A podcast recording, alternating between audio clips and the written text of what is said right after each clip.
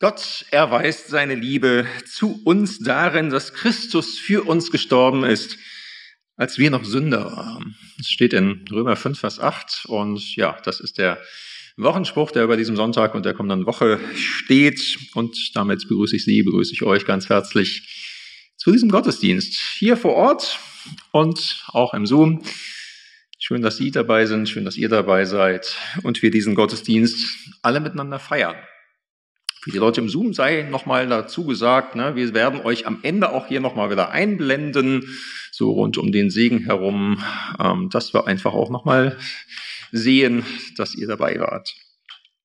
Ganz herzlich willkommen, schön, dass ihr wieder da seid. Und ein Gesicht, glaube ich, das hier im Gottesdienst noch gar nicht aufgetaucht ist, ist unser Prediger heute, Norbert Abt aus Appenheim in Rheinhessen.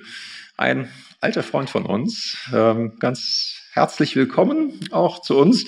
Der Norbert hatte uns eigentlich angeboten, eine Predigt zu halten, die ihm auf dem Herzen lag, nämlich über die Offenbarung. Da haben wir gedacht, das hatten wir jetzt gerade. Und wir hatten das auch schön rund sieben Predigten. Das ist in der Offenbarung eine heilige Zahl mit den sieben und da eine achte rauszumachen, das geht irgendwie nicht. Von daher hat er sich breitschlagen lassen, auch eine andere Predigten uns mitzubringen. Es geht darum, ja, wie wir Kraft finden in diesen Zeiten. Ich habe ein bisschen vorgespitzt, ein bisschen Offenbarung kommt dann doch irgendwie drin vor, aber auch noch was anderes. Ja, schön, dass du bei uns bist und ja, Gottes Wort mit uns teilst. Ihr kennt mich nicht, ich kenne euch auch nicht. Ich habe aber das Vorrecht, mich kurz vorzustellen. Äh, Scharwächters habe ich kennengelernt, die haben eine ganze Zeit lang in unserer Nähe gewohnt. Wir haben sie betreut, sie waren nicht einfach, aber wir haben sie in die richtige Richtung gekriegt. Nein, unsere Kinder sind so ungefähr gleich alt und das hat uns zusammengebracht und wir haben gemerkt, wir haben eine ähnliche Wellenlänge und das war, wir hatten nicht eine sehr intensive Beziehung, aber immer eine gute. Ich weiß nicht, wie es euch geht. Ähm, das sind schon bewegte Zeiten. Wir haben jetzt zwei Jahre Corona hinter uns, wissen nicht, wie es weitergeht. Wir hoffen so, ich weiß nicht, wie es euch geht, immer wieder, denkt mal, hoffentlich war es das jetzt. Ja. Und jetzt, äh, ich habe also, ich habe keine Mühe damit, wenn der Herr Lauterbach vor äh, zu viel Optimismus warnt. Aber irgendwie ist immer das, das nochmal so ein Dämpfer, weil man denkt, jetzt könnte es doch mal besser werden. Und äh, ich weiß nicht, wie es euch geht. Viele sind so ein bisschen am Ende ihrer Geduld, ihrer inneren Kraft. Und das hat uns ganz schön, ja, wie soll ich denn sagen, also etliche an die Grenzen gebracht. Wir hatten sowas noch nicht. Ich persönlich glaube, und ich habe das auch selbst so erlebt, dass Corona eine Zeit war und ist, in der Jesus ganz simpel fragt, hängst du an mir? Wir erleben das sehr verschieden, beruflich extrem. Für manche ist es sogar eine angenehmere Zeit. Für nicht wenige, gerade Eltern, ist es krass. Für manche ist es beruflich mehr als herausfordernd, existenziell.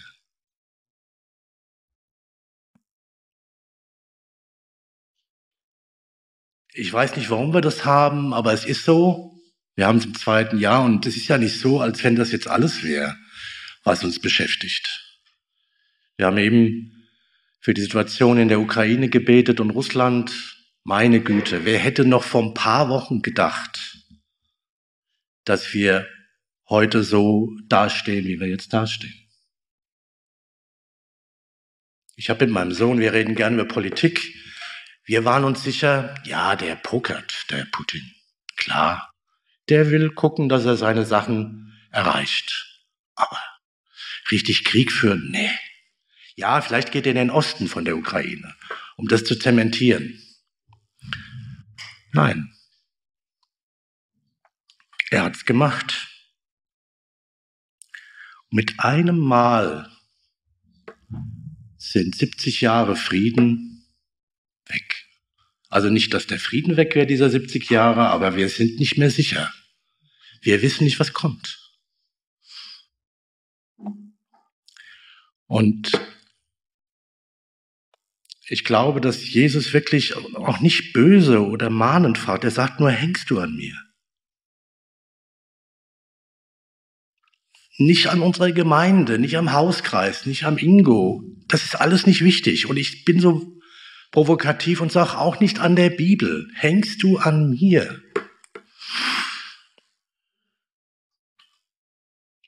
Denn wir kommen nur durch diese Zeit, wenn wir an Jesus hängen.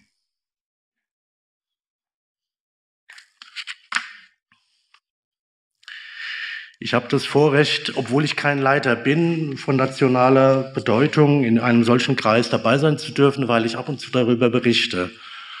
Und die sind sich ziemlich einig darin, dass wir uns in einer Zeit befinden, in der wir auch als Christen gerüttelt und geschüttelt werden.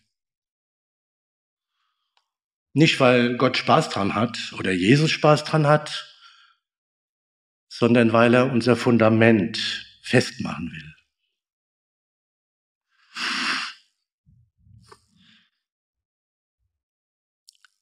Wir hören so manche, die jetzt die Offenbarung zitieren. Ich wollte eigentlich darüber predigen, man hat mich nicht gelassen. Ich muss mit diesem Schicksal irgendwie fertig werden. Aber das Schöne ist ja, also wenn der Ingo nicht ganz heftig ist, ich kann ja trotzdem drüber reden. So manche haben jetzt die Offenbarung im Blick, aber aus meiner Sicht mit einem falschen Blick. Die Offenbarung ist kein Buch das uns Angst macht. Sie ist auch nicht dazu da, dass wir endlich verstehen, wie sich das mit der zwölften Krone auf dem Tier verhält. Oder dem Horn. Die ganzen Dinge, die wir da lesen und denken, wer soll's verstehen? Dazu ist die Offenbarung nicht da. Ob ihr es glaubt oder nicht, die Offenbarung ist dazu da, uns Mut zu machen. Es heißt im dritten Vers der Offenbarung, im ersten Kapitel, muss ich jetzt gerade mal aufschlagen, ich dachte, ich hätte es ausgedruckt. Glücklich ist, wer die prophetischen Worte dieses Buches liest, auf sie hört und danach handelt, denn schon bald wird dies alles in Erfüllung gehen glücklich. Das soll uns glücklich machen. Obwohl da von vielen Kämpfen die Rede ist, von viel Unheil, von viel altes Wort Drangsal, Leid und was nicht noch alles. Wie soll man da glücklich werden? Nun, die Offenbarung ist ein Buch, das uns zeigt, wo die Reise hingeht und wie sie endet. Wir sind mit dem Christentum, wir haben kein Verständnis von Kreislauf. Immer wieder. Wir haben einen Ausgangspunkt. Gott, Schöpfung, das Kommen von Jesus, sein Tod und seine Auferstehung für uns und seine Wiederkunft und das Ende dieser Welt.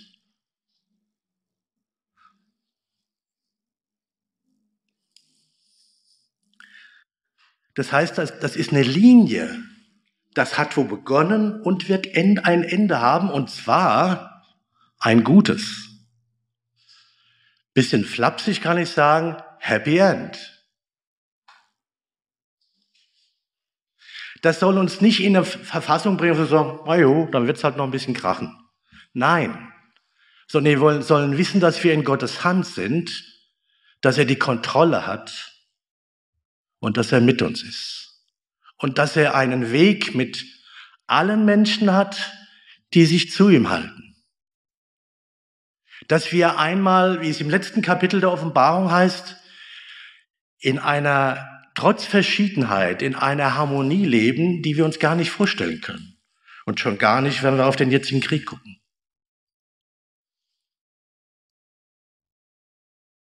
Das sind Gottes Gedanken. Und die sind toll. Und ich sage es einfach mal so ganz platt. Dieses Buch der Offenbarung ist dazu da, uns glücklich zu machen. Nicht so oberflächlich, ah, alles wird gut. So nicht. Sondern uns auszurichten auf das, was kommt. Und ähm, uns zu zeigen, dass Gott Kontrolle hat. Es passieren eine Menge Dinge in diesem Buch. Ich, hab, ich gebe mir gar nicht Mühe, das zu verstehen. Ähm, Kämpfe, da stehen Dinge auf gegen Gott. Und im letzten wird er siegen. Das ist die Botschaft der Offenbarung. Vergesst alle die Interpretation, das ist meine ganz persönliche Meinung. Wer ist das Tier und hast du nicht gesehen? Also, wenn Gott gewollt hätte, dass wir einen ziemlich genauen Plan, was sagt man da heute, Roadmap, davon hätten, was wird, dann hätte er das anders geschrieben. Dann hätte er das anders angedacht der macht es uns doch nicht so kompliziert. Aber es gibt so Spezialisten, die meinen, ja, ich weiß, was damit gemeint ist. Vergesst es. Vergesst es. Und im Übrigen auch so ganz simple Dinge wie ein Tier ist ein Mensch. Ähm, ich glaube, die Dinge sind viel komplizierter. Da kann ein, eine handelnde Person, sage ich mal aus der Offenbarung, für einen Teil eines Volkes stehen. Zum Beispiel Israel. Äh, und vergesst bitte nicht, bei Gott sind Zeiten, die greifen ineinander, Vergangenheit, Gegenwart und Zukunft. Und deswegen sind so ganz banale Interpretationen, was da mit was gemeint ist, die sind oft so kurz geschlossen. Also, wisst ihr, man kann sich damit befassen, ist ja nicht verboten. Aber wenn man daraus so einen, so Sport macht und meint, jetzt hab ich's, ich weiß, was morgen kommt, und weiß auch warum und so weiter. Mir persönlich Vorsicht.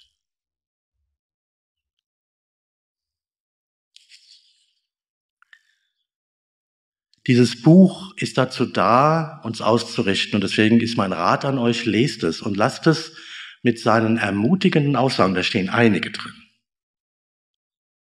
Lasst es auf euch wirken. Es ist kein Spezialistenbuch. Es ist nicht vorbehalten für Leute, die sich in irgendwas reinbohren und vielleicht auch noch Griechisch lernen und Interpretationen wälzen. Nein, lest es. Es ist das Buch aus meiner Sicht, ich sage so, das Buch zur Stunde. Und es gibt einen mir persönlich extrem sympathischen Theologen, Heinrich Christian Rust aus der baptistischen Freikirche. Der hat sein Interpretationsbuch über die Offenbarung mit einem Titel versehen, den ich super finde. Er nennt ihn, das ist ein altes Wort, Tröstungen. Und damit macht er deutlich, um was es geht. Das ist ein anderes Wort für Ermutigung. Ein altes Wort. Dazu ist dieses Buch da.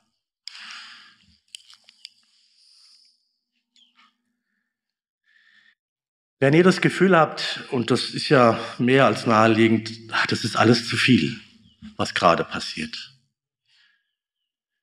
dann ist mein Gebet für euch heute und ja, für euch heute, bittet Jesus darum, dass er seine Liebe euch neu offenbart. Das wird euch tragen, alles andere nicht. Nicht eine funktionierende Ehe, nicht eine gut laufende Gemeinde, nicht tolle Erkenntnis aus dem Wort Gottes. Das sind alles gute Dinge. Was wir brauchen, ist, dass wir an Jesus hängen und auch wirklich aus seiner Liebe leben. Ich bin schon lange Christ und ich beginne erst langsam das wirklich, erfassen ist der falsche Ausdruck, zu realisieren, dass mich Jesus liebt. Ich meine nicht das Wissen. Wir wissen alle, dass er uns liebt. Aber dass das unser Herz erfasst und darüber, dafür dürfen wir beten.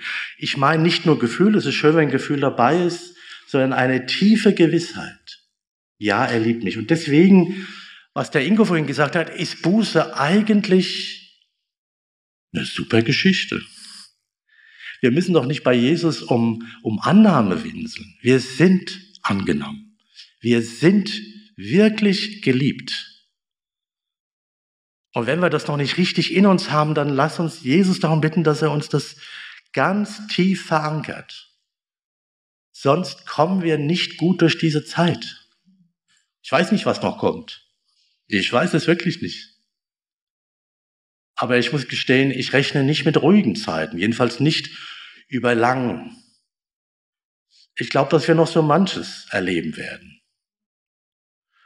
Und ich fürchte, dass manche Ruhe, die wir die letzten Jahre und Jahrzehnte hatten, dass die wirklich vorbei ist.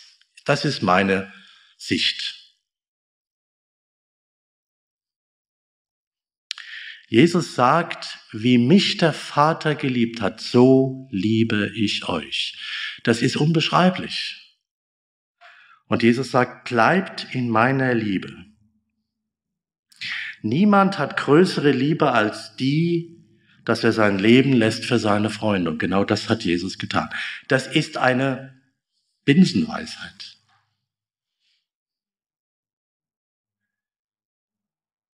Jesus liebt, und das meine ich genauso wie ich sage, diese Gemeinde unermesslich und jeden von ihnen.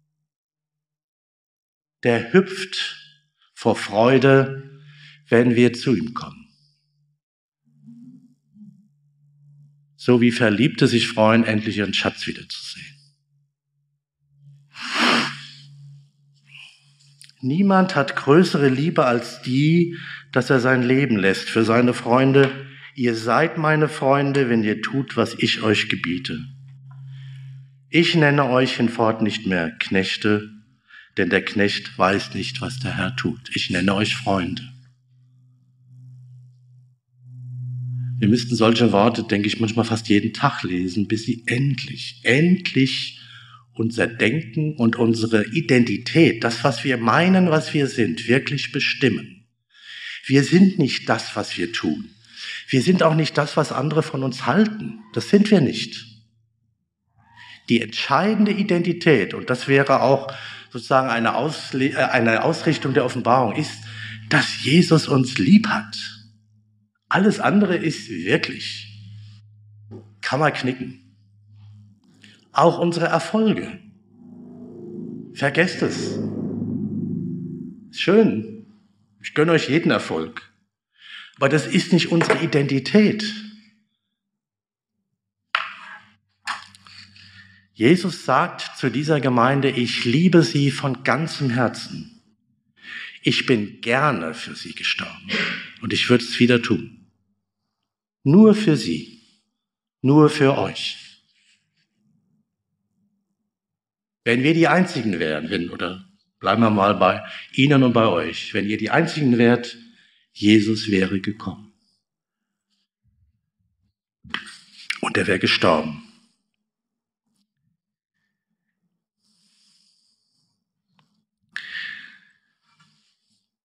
Woher nehmen wir denn die Kraft, durch diese Zeit zu gehen? Aus dieser Liebe? Und dass es unsere Identität ist, dass es uns ausmacht, dass wir wissen, das sind wir, das ist unser Leben. Das ist kein Glaubenssatz, den wir vor uns hertragen, wie so, eine, wie so ein Demoteil, wie so ein Plakat. Gott möchte uns durch seinen Geist diese Liebe offenbaren, lebendig machen, Kraft geben.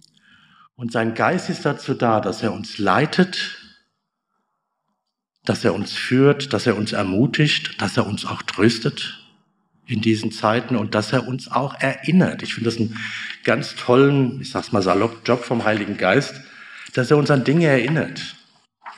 Ich bin jemand, ich schreibe mir ganz gern viel auf, weil ich es nicht vergessen will. Nicht verkehrt. Aber ich bete auch immer wieder, Heiliger Geist, bitte erinnere mich dran.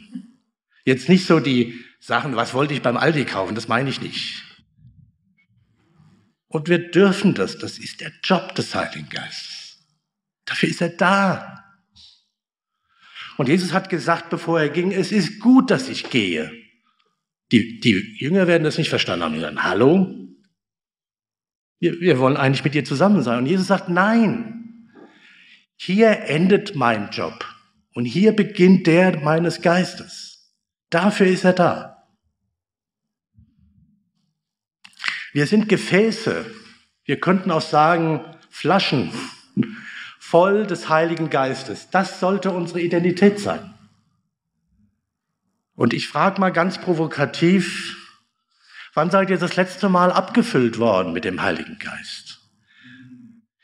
Ich weiß nicht, Ingo, da hätten wir vielleicht mal drüber reden können. Ich finde ehrlich gesagt nicht in der Bibel, dass wir immer wieder um die Erfüllung mit dem Heiligen Geist beten sollten. Oder? Also nicht zwingend.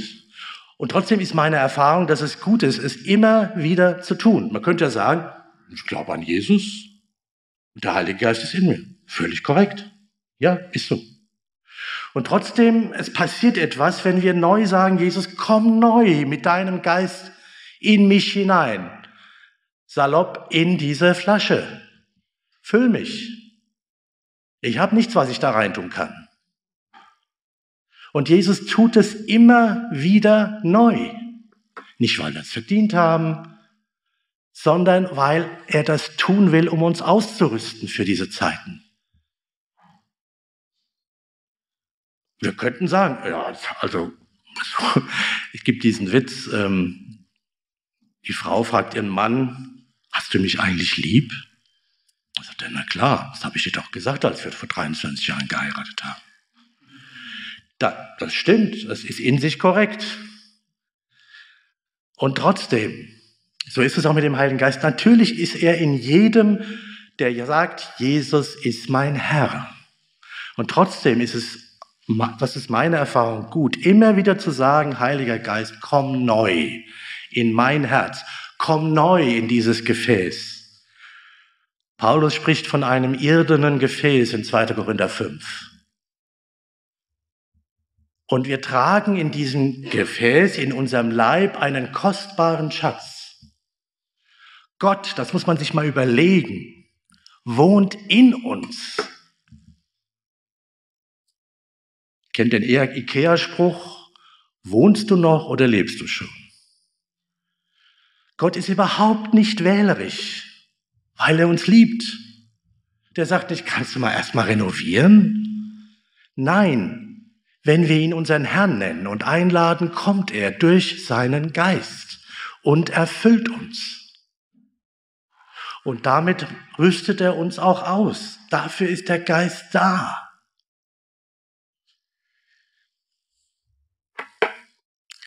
Es gibt so einen Anklang, ich will das nur kurz erwähnen, äh, in, der, in diesem Kampf von Gideon. Manchen wird das vertraut sein, als er diese, mit diesen 300 Leuten loszieht. Er hat erst ein viel größeres Volk, äh, eine viel größere Armee, und dann sagt Gott, nein, ich möchte nur durch 300.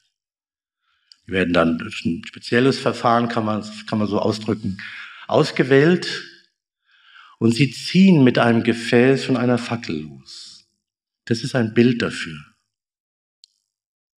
dass wir Gefäße sind, in denen Gott wohnt, dass er uns autorisiert, uns zu Kämpfern macht. Keine mit geschwellter Brust, die äh, in die Trompete blasen und mal sagen, komme was wolle, mich fischt es nicht an, das meine ich nicht. Sondern eine Haltung, Jesus in mir. Er liebt mich, er rüstet mich aus, sein Geist ist in mir und er wird mir helfen. Wann haben wir das letzte Mal zu, zu Jesus und zu seinem Geist gesagt, leite mich, Sprich zu mir. Wir werden es lernen müssen, sage ich jetzt mal so, das jeden Tag immer wieder zu tun. Ich will keinen Stress machen, auch keinen Druck. Ich erlebe, ich bin 58, ich habe eine Menge Situationen erlebt, sag gar nicht, dass die jetzt so besonders waren, aber man hat so Strategien, wie man durchs Leben kommt. Das Dumme an diesen Erfahrungen ist, dass sie einem festlegen. Wenn das und das passiert, mache ich das so. So und so gehe ich dadurch. Und das funktioniert auch und das ist zunächst mal okay. Aber wenn da kein Platz mehr dafür ist, dass der Heilige Geist uns leitet, dann stimmt was nicht. Wir haben vielleicht erfolgreiche Lebensstrategien und Gott hat aber gerade was anderes vor. Ich will keinen Stress machen, sondern euch ermutigen, den Heiligen Geist immer wieder einzuladen und zu bitten, leite mich. Als dieser Krieg in der Ukraine am 24. Februar losging, es hat mich sehr betroffen gemacht. Ich habe es nicht für möglich gehalten. Und ich stand, ich weiß gar nicht, ob ich habe. Ich habe mit Jesus gesagt, Jesus, ich weiß nicht. Ich weiß noch nicht mal, ob ich ihn richtig gefragt habe. Aber ich habe Worte von ihm nicht akustisch gehört, aber ich hatte das Gefühl, dass er zu mir sagt, unglaublich neue Worte, sagt es ironisch. Mein ist das Reich und die Kraft und die Herrlichkeit. Kennen wir alle. Aber wisst ihr, in diesem Augenblick bekamen diese Worte Kraft. Und deswegen sollen wir Jesus darum bitten, das kennt ihr auch aus dem Bibellesen, dass er uns diese Worte, ich würde sagen, bevollmächtigt. Dass wir das nicht nur aufsagen, sondern dass wir uns das von Jesus, ich sag mal, aktualisieren lassen. Ich war in diesem Augenblick wirklich beruhigt. Ich wusste, Jesus hat die Dinge in der Hand. Obwohl das Worte waren, die ich schon, ich weiß nicht wie viel hundertmal gebetet habe. Es ist ja Teil des Vaterunsers, also in anderen sein ist das Reich, dein ist das Reich und die Kraft und die Herrlichkeit. Ich habe es einfach mit mein ist das Reich und die Kraft und die Herrlichkeit so empfunden. Wenn wir Jesus nicht bitten, zu uns zu reden, werden wir solche Gelegenheiten, wo er uns wirklich Ermutigung, Trost und Führung zuspricht, werden wir verpassen. Das ist keine Sünde, dass ihr mich nicht falsch versteht. Aber es ist einfach doof. Wir laufen unter unseren Möglichkeiten.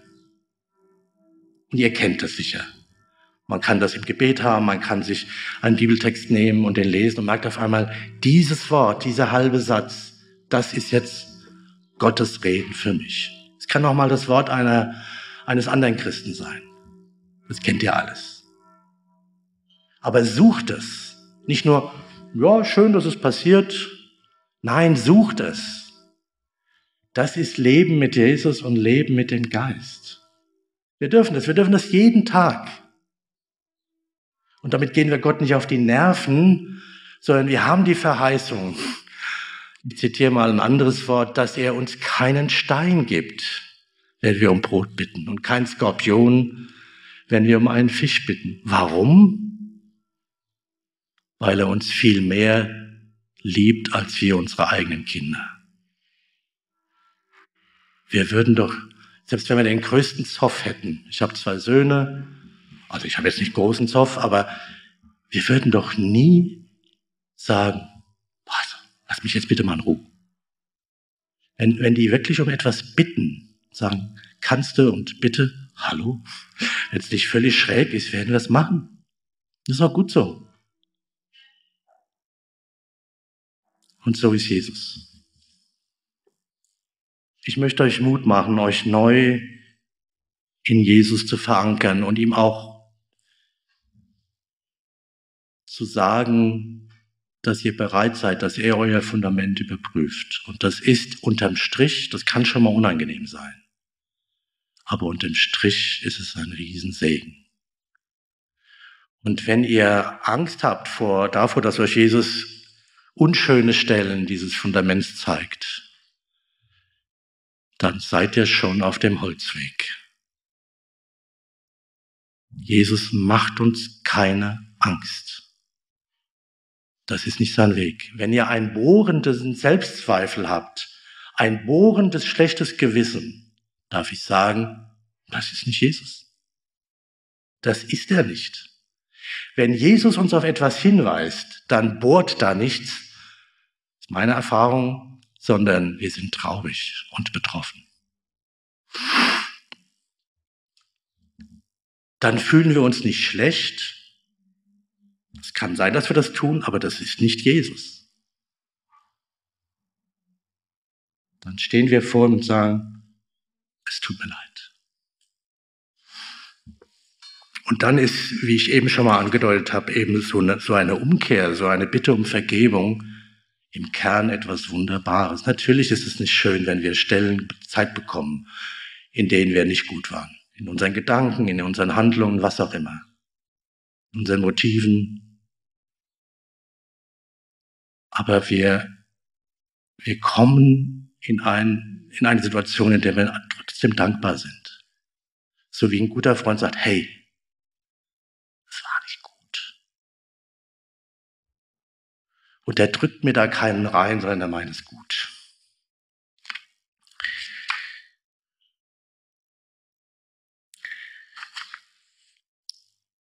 Ich sage noch zwei Dinge und dann komme ich zum Schluss.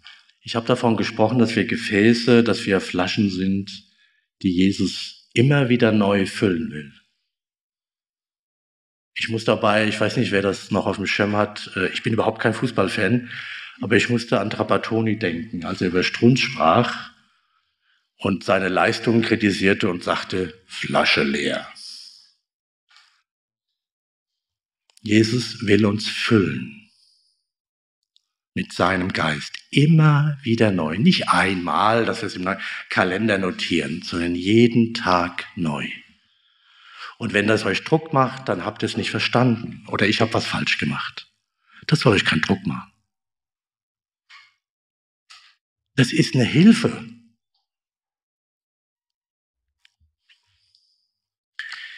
Ich möchte zum Schluss ein paar Verse, da sind wir wieder bei der Offenbarung, lesen damit ich nochmal belege, wie positiv dieses Buch doch ist.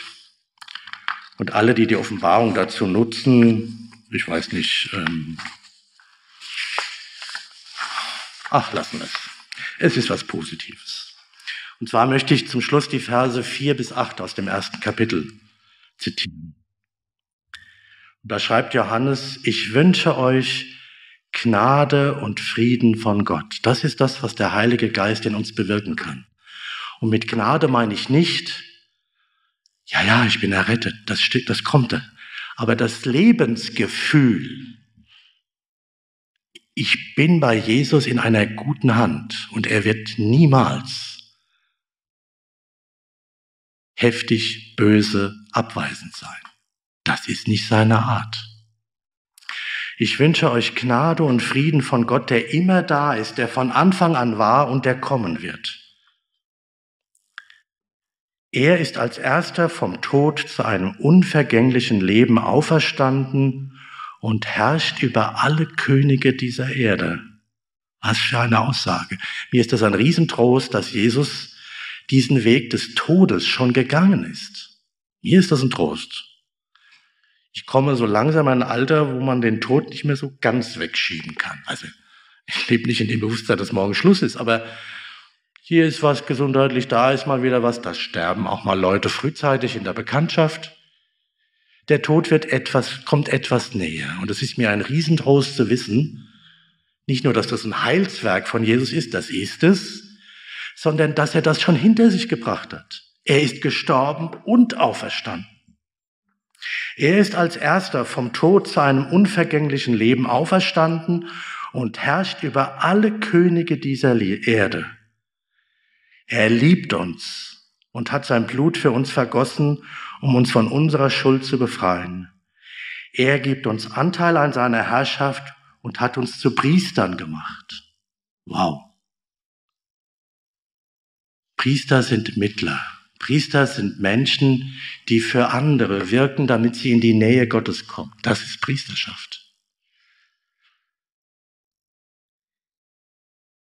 Er gibt uns Anteil an seiner Herrschaft und hat uns zu Priestern gemacht, die Gott, seinem Vater, dienen.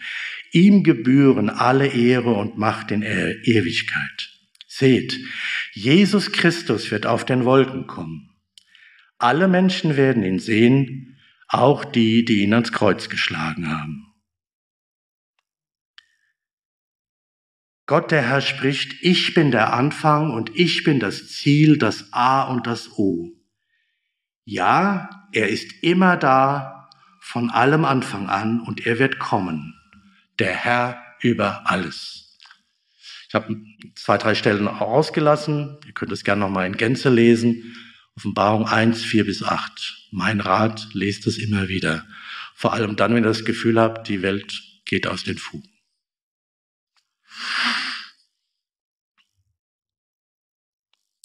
Ich möchte noch ein ganz kurzes Gebet sprechen.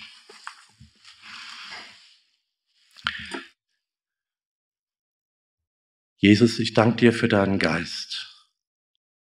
Und Heiliger Geist, ich bitte dich, dass die Dinge, die äh, uns wichtig sind, die, nein, die für dich wichtig sind, dass du sie, dass du uns durch deinen Geist daran erinnerst. Wir müssen es nicht krampfhaft festhalten und, weiß nicht, auswendig lernen. Danke für deinen Geist, der uns leitet, der uns zu Kämpfern macht, aber auch zu Priestern. Amen. Und wir bitten jetzt gemeinsam um Gottes Segen.